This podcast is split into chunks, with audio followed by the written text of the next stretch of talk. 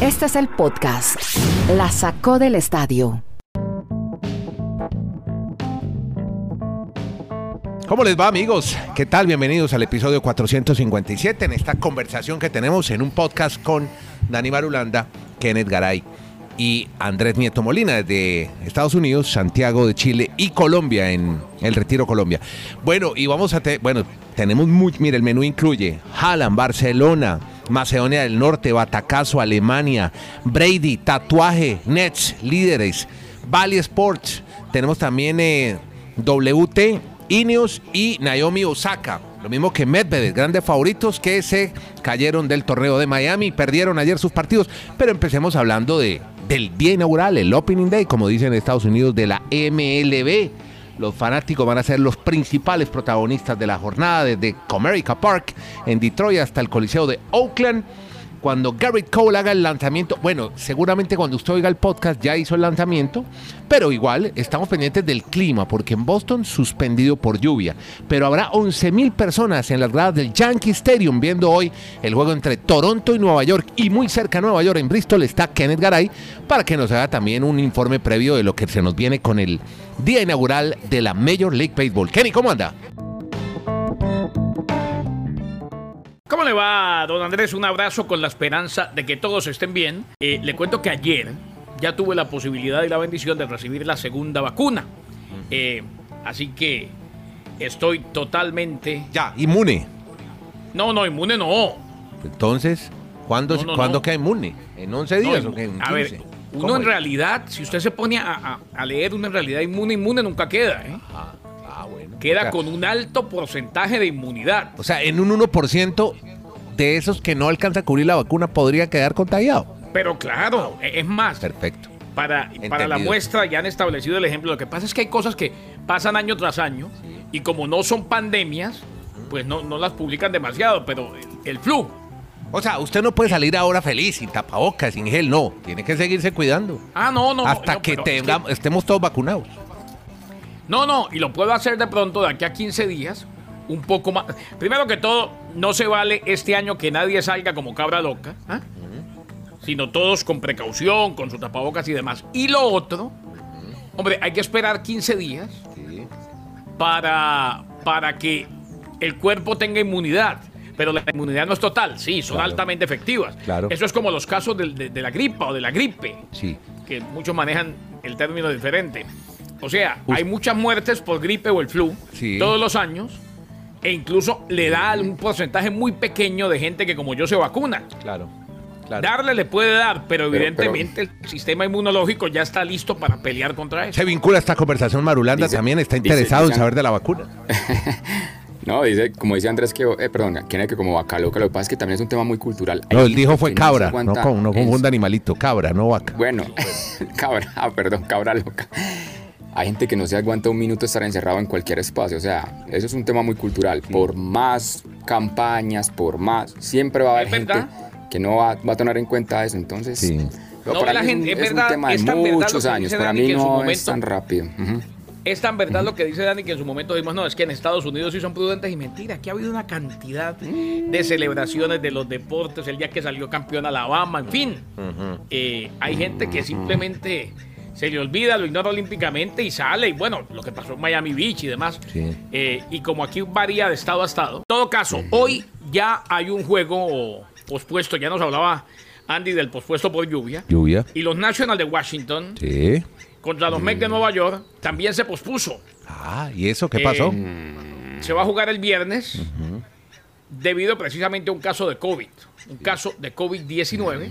Eh, aquí lo que van a decir, y, así, lo, así lo explica en el comunicado de Major League Baseball, es eh, una situación relacionada con el COVID. O sea, van a ser lo más cautos posibles, como lo fueron el año anterior, y eso está bien. Que lo jueguen el viernes y que jueguen tranquilos para asegurarse de que todos, eh, primero que todo, de que todos los que estén sean negativos y de que ya esté aislado el caso positivo. Hasta los Y pues, cardenales de San Luis, mire, que usted no siente un cardenal por allá de fondo, un pajarito cardenal allí en la finca de Dani. Sí, aquí está. Se siente, qué bonito, ¿no? me- sí. Me picotea A a mí me acá. Sí. Óigame, pero Garay, mire, 12 clubes van a admitir 20% de aficionados, Colorado 43, Houston 50, pero los de Texas poquito desfasados, ¿no? En el Globe Life Field, 40 mil personas. Ha dicho el presidente Joe Biden que es un error gravísimo y que tienen que escuchar al doctor Fauci, a los científicos, pero creo que no es responsable. 40 mil personas en un No, no, yo estadio estoy de para esta en que es época. irresponsable. Eh, yo estoy de acuerdo en que es irresponsable. Ahora, tampoco se trata de que el resto del país satanice a, a- a un, a un estado en el cual el gobernador fue el que lo permitió. Es que no se nos olvide que este no es un país presidencial. No, es de- federal. Cada, Es federal, o sea que cada, cada estado hace lo que quiere, lo que le venga en gana. No necesariamente, yo no lo pondría así, porque, porque me parece que es mentira. Eh, claro que no hace, lamentablemente, en Texas me parece que se le fue la mano, pero habría que ver y saber mucho de cómo van los casos en Texas y si ya se sienten cómodos. En la Florida también hubo un momento en que abrieron todo y lo tuvieron que volver a cerrar. Sí. Óigame, y polémico, Están apresurándose mucho. muchachos, y polémico lo del tema. Bueno, primero, la rusa, que después de sus polémicas que tuvo, sus DUI, 76 años, miembro del Salón de la Fama, regresa para dirigir a los Medias Blancas. Y Alex Cora, ¿no? En Boston volvió nuevamente a estar al frente de los... Bueno, hoy no juegan, ya, ya lo dijimos, queda aplazado el partido, pero al frente... Polémico, ¿no? Esos dos nombres al frente de los equipos, eh, Kenneth. Hombre, lo del béisbol, lo del béisbol, y ya viene Dani, porque también ayer estuvimos eh, Andy pendientes y nos contó todo de los colombianos en grandes ligas. Hombre, eh, lo del béisbol parece, el mundo en general, ¿no? Tiene mala memoria cuando las cosas empiezan a hacer otra vez en el diamante. Eh, Alex Cora vuelve y a la gente en Boston lo que más recuerda hoy es que Alex Cora lo llevó a la mejor temporada en mucho tiempo con un título espectacular ante los Dodgers de Los Ángeles. Y en el caso de la rusa, eh, yo no sé hasta qué punto le dé todavía como para volver eh, a ser exitoso. También fue demasiado exitoso. No se nos olvide que Jack McKeon, quien llevó a la Serie Mundial de los Yankees al 2000 de los Marlins al 2003, volvió a tomar el equipo a los 80 años. Sí, Y estuvo una temporada. Por eso es que 80 es el nuevo 40. Y decir, antes de que venga Dani, que precisamente se dio el contrato multimillonario de Sí. Francisco Lindor con los Mets de Nueva York. Ya venían arreglando, pero firmaron por 10 años y 341 millones justo el día antes de la jornada inaugural del béisbol. Pero a ver, Marulanda, ¿será que lo de Texas pasa porque como es un estadio nuevo y no lo han estrenado, lo estrenaron en la Serie Mundial, pero con los equipos que no eran de allá? ¿Será que es por eso? Y dice, oiga, yo invertí mucho billete en esta casa y no la voy a poder estrenar. Si no han podido llenar ese estadio, qué, qué- qué situación tan lamentable para ellos, siendo el más nuevo de, de grandes ligas. Y Como usted dice, se, se jugó, pero con muy poquita gente en las finales del, del año pasado. Y venga, re- retrocedamos al tema de, de los viejitos, que usted los están reencauchando. Los viejitos. Porque hay un tema, hay un tema que a usted le gusta mucho, el de combinar en plataformas digitales toda esa historia antigua del béisbol y, y lo actual con las nuevas generaciones que están en plataformas digitales. Resulta que Major League Baseball ha desarrollado esos, esos videojuegos que todos los años desarrollan o que todos los años lanzan al mercado, pero esta temporada tiene una gran novedad, el Show Legends. O sea, usted va a poder jugar con Fernando Valenzuela, con Pedro Martínez, con Randy Johnson, con todas las figuras que ha tenido el béisbol de grandes ligas, incluso hasta, ¿cómo es que se llama? El, el gran bateador puertorriqueño, Clemente, Roberto Clemente, Clemente, sí. para, para que todas esas generaciones de ahora entiendan lo que fueron ellos en sus épocas. ¿Y cómo se Y hace? no solo queden con los actuales. No, usted tiene que comprar el videojuego. Ah, pues, video- El videojuego que oh. siempre ofrece la MLB. Ah, la. MLB cada, cada temporada. Y Sino que este año el, el videojuego trae eso. Exacto, traen esa posibilidad de usted jugar con los antiguos beisbolistas que Ah, están en el. Salón de la Fama. Tenemos un partido buenísimo hoy, que es el de Baumgartner, ¿no? Enfrentándose a los padres de San Diego. Eso va a estar bueno ese partido. Al señor Garay lo van a oír durante el día de hoy narrando. ¿Qué juego, Garay, en ESPN? Hoy estaremos en ESPN Plus para los Plus. usuarios de la aplicación en los Estados Unidos.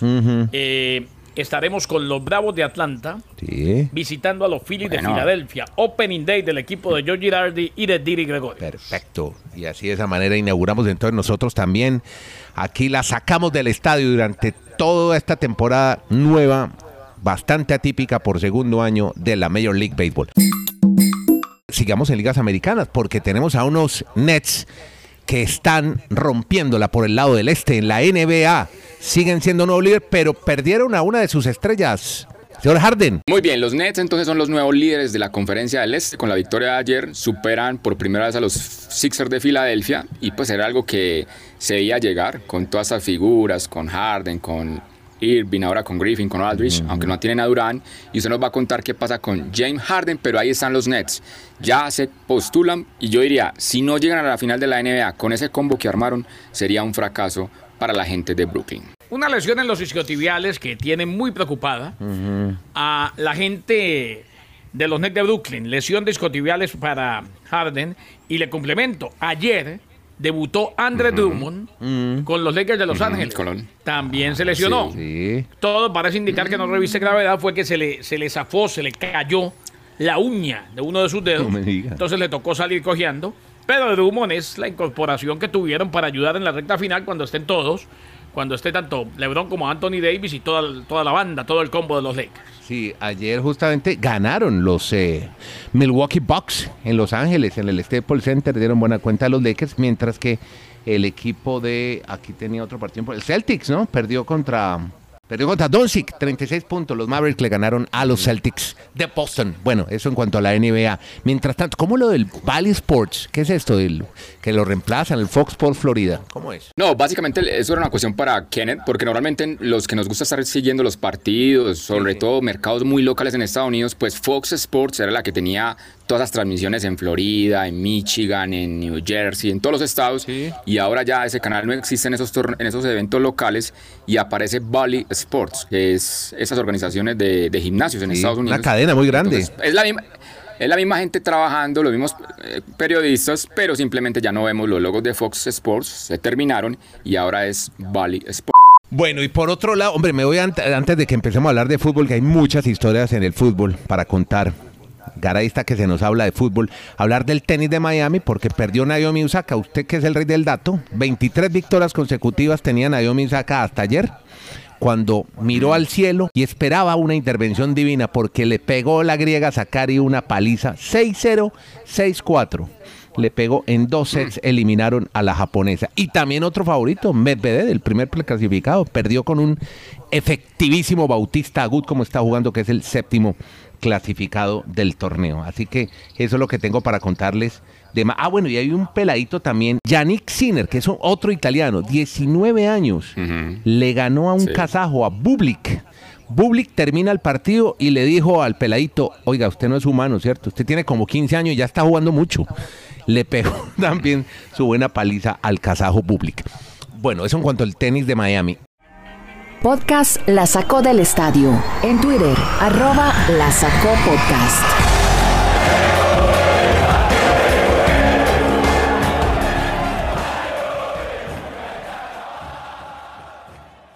Y nos vamos para ahora sí el fútbol, porque ayer sorpresa en el fútbol internacional. Bueno, yo no sé si sorpresa ya, Garay, porque ya lo goleó España, le ganó México en un mundial, ya Alemania dejó de ser potencia. ¿Cómo es la cosa? Sí, pero Macedonia del Norte no puede eh, ganarle a Alemania en una eliminatoria, es pese a lo mucho que ha venido avanzando el fútbol de Macedonia, que antes era Macedonia simplemente y ahora es Macedonia del Norte. Lo cierto, Andrés, es que ayer Macedonia del Norte dio el batacazo y terminó ganándole 2 a 1 a la selección alemana. Y es verdad lo que dice Nieto, o sea, viene muy mal Alemania, ya lo han goleado, pero lo de ayer fue tocar fondo prácticamente. Crédito a este equipo de Macedonia que termina haciendo historia, sí, haciendo historia. El día de ayer le gana 2 a 1 a Alemania, se acaba el invicto en las eliminatorias de Joaquín Love. Y uno no sabe, estábamos debatiendo eso hoy, si es que a esta altura, por ejemplo, le van a decir algo a Joaquín Love, porque él ya dijo que se iba después de la Eurocopa. Hombre, eh, con lo que está pasando, puede que le digan, ¿sabe qué? Esto pinta muy mal inclusive para la Eurocopa. A ver qué pasa. Eh, Alemania se encontró con un rival que le complicó las cosas desde el principio. Dani, con un Pandem que es el Sí. principal jugador, pero aquí le tengo más datos. Usted hábleme de los jugadores y le tengo dos o tres cositas de esta Macedonia del Norte, que es la misma Macedonia de la que siempre hablemos, hablamos y que no es la Macedonia de los griegos, para los que estaban hablando de Le, Grecia. le cuento que en Semana Santa hay muchos cambios. Me siento totalmente complacido de escucharlo a usted con ese desparpajo que habla de esas historias. Macedonia del Norte. O sea, no todo en la vida Real Madrid y Barcelona. Hay otras historias muy bonitas. Emergentes. Resulta No, no, que yo este ya equipo. Me hice, yo sí. ya me hice socio de los hinchas de Macedonia del Norte en los Estados Yo- Unidos. Solo le doy do- dos detalles. Goran Pandev, con 37 años, es el jugador más veterano que le ha marcado un gol a Alemania en, en la historia de los clasificatorios a los mundiales. Y el otro es que hacía 20 años Alemania no perdía un partido de eliminatorias, esa vez en el 2001, cuando perdieron 5-1 frente a Inglaterra en Múnich. O sea, lo de ayer comparto con que realmente es un batacazo, el palazo, lo que dio Macedonia del Norte derrotándolos en territorio alemán. Pensé- Es que Andrés, Ajá. la selección Mm. de Macedonia del Norte nació después de la separación de Yugoslavia. Sí. Sí. Fue reconocido por la FIFA bajo el nombre de Macedonia en el 93. Sin embargo, en el 2019 cambió su nombre al que conocemos ahora, Macedonia del Norte.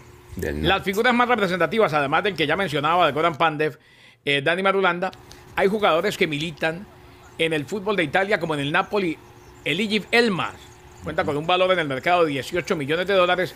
Y el extremo izquierdo del Levante, hablamos de Enis Bardi.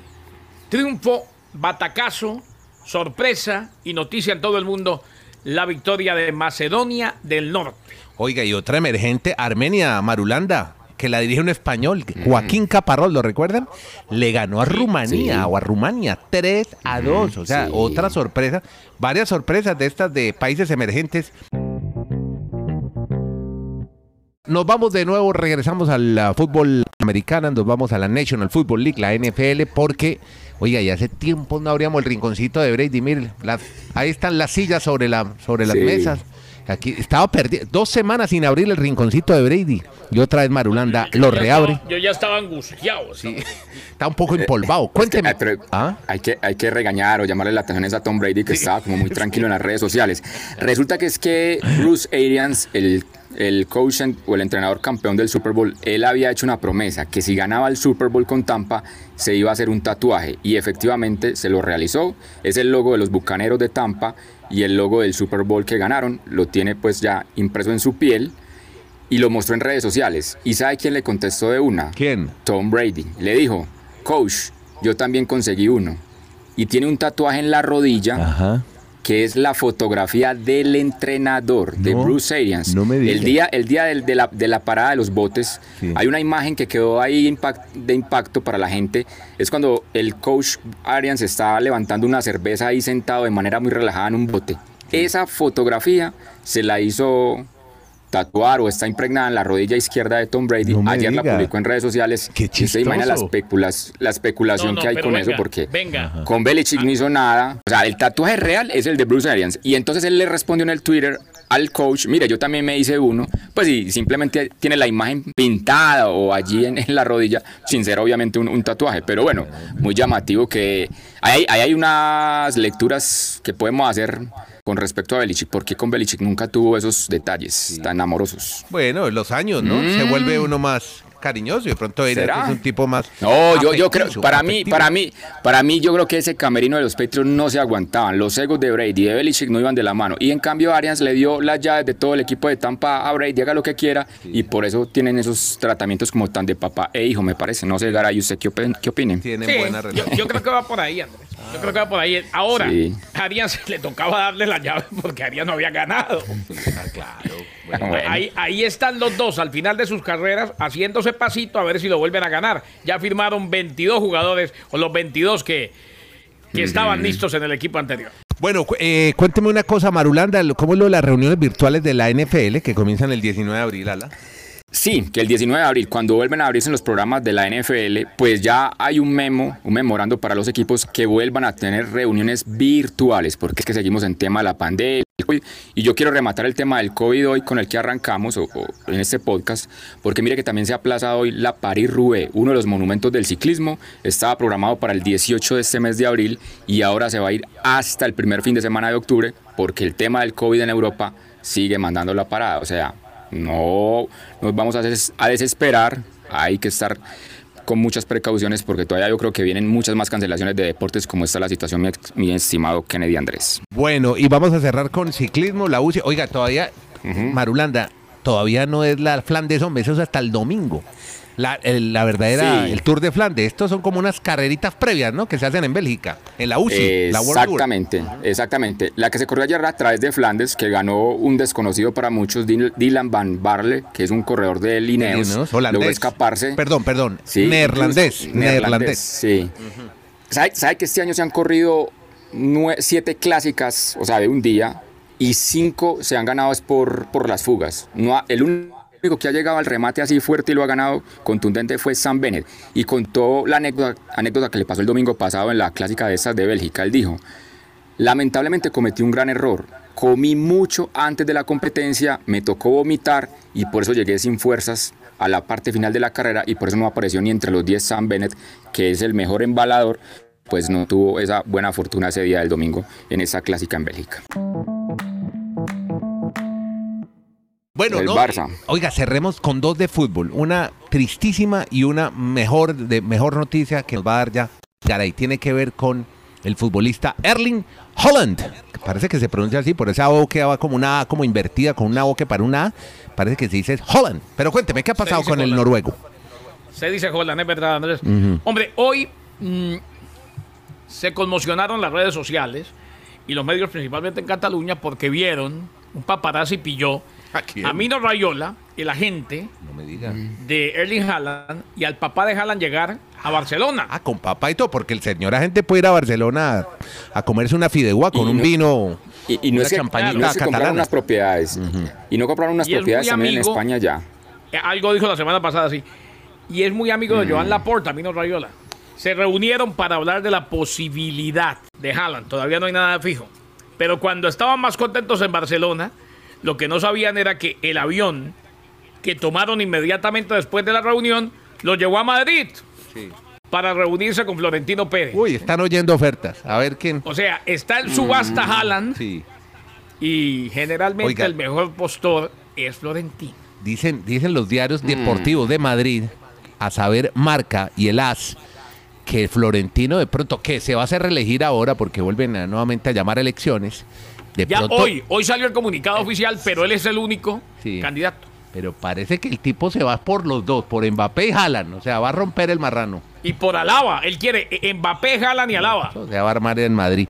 Bueno, y la otra triste, que es lamentable porque es un jugador internacional que jugó en el Porto, en el eh, Inter de Milán, jugador colombiano, protagonizó un incidente lamentable en la ciudad de Medellín.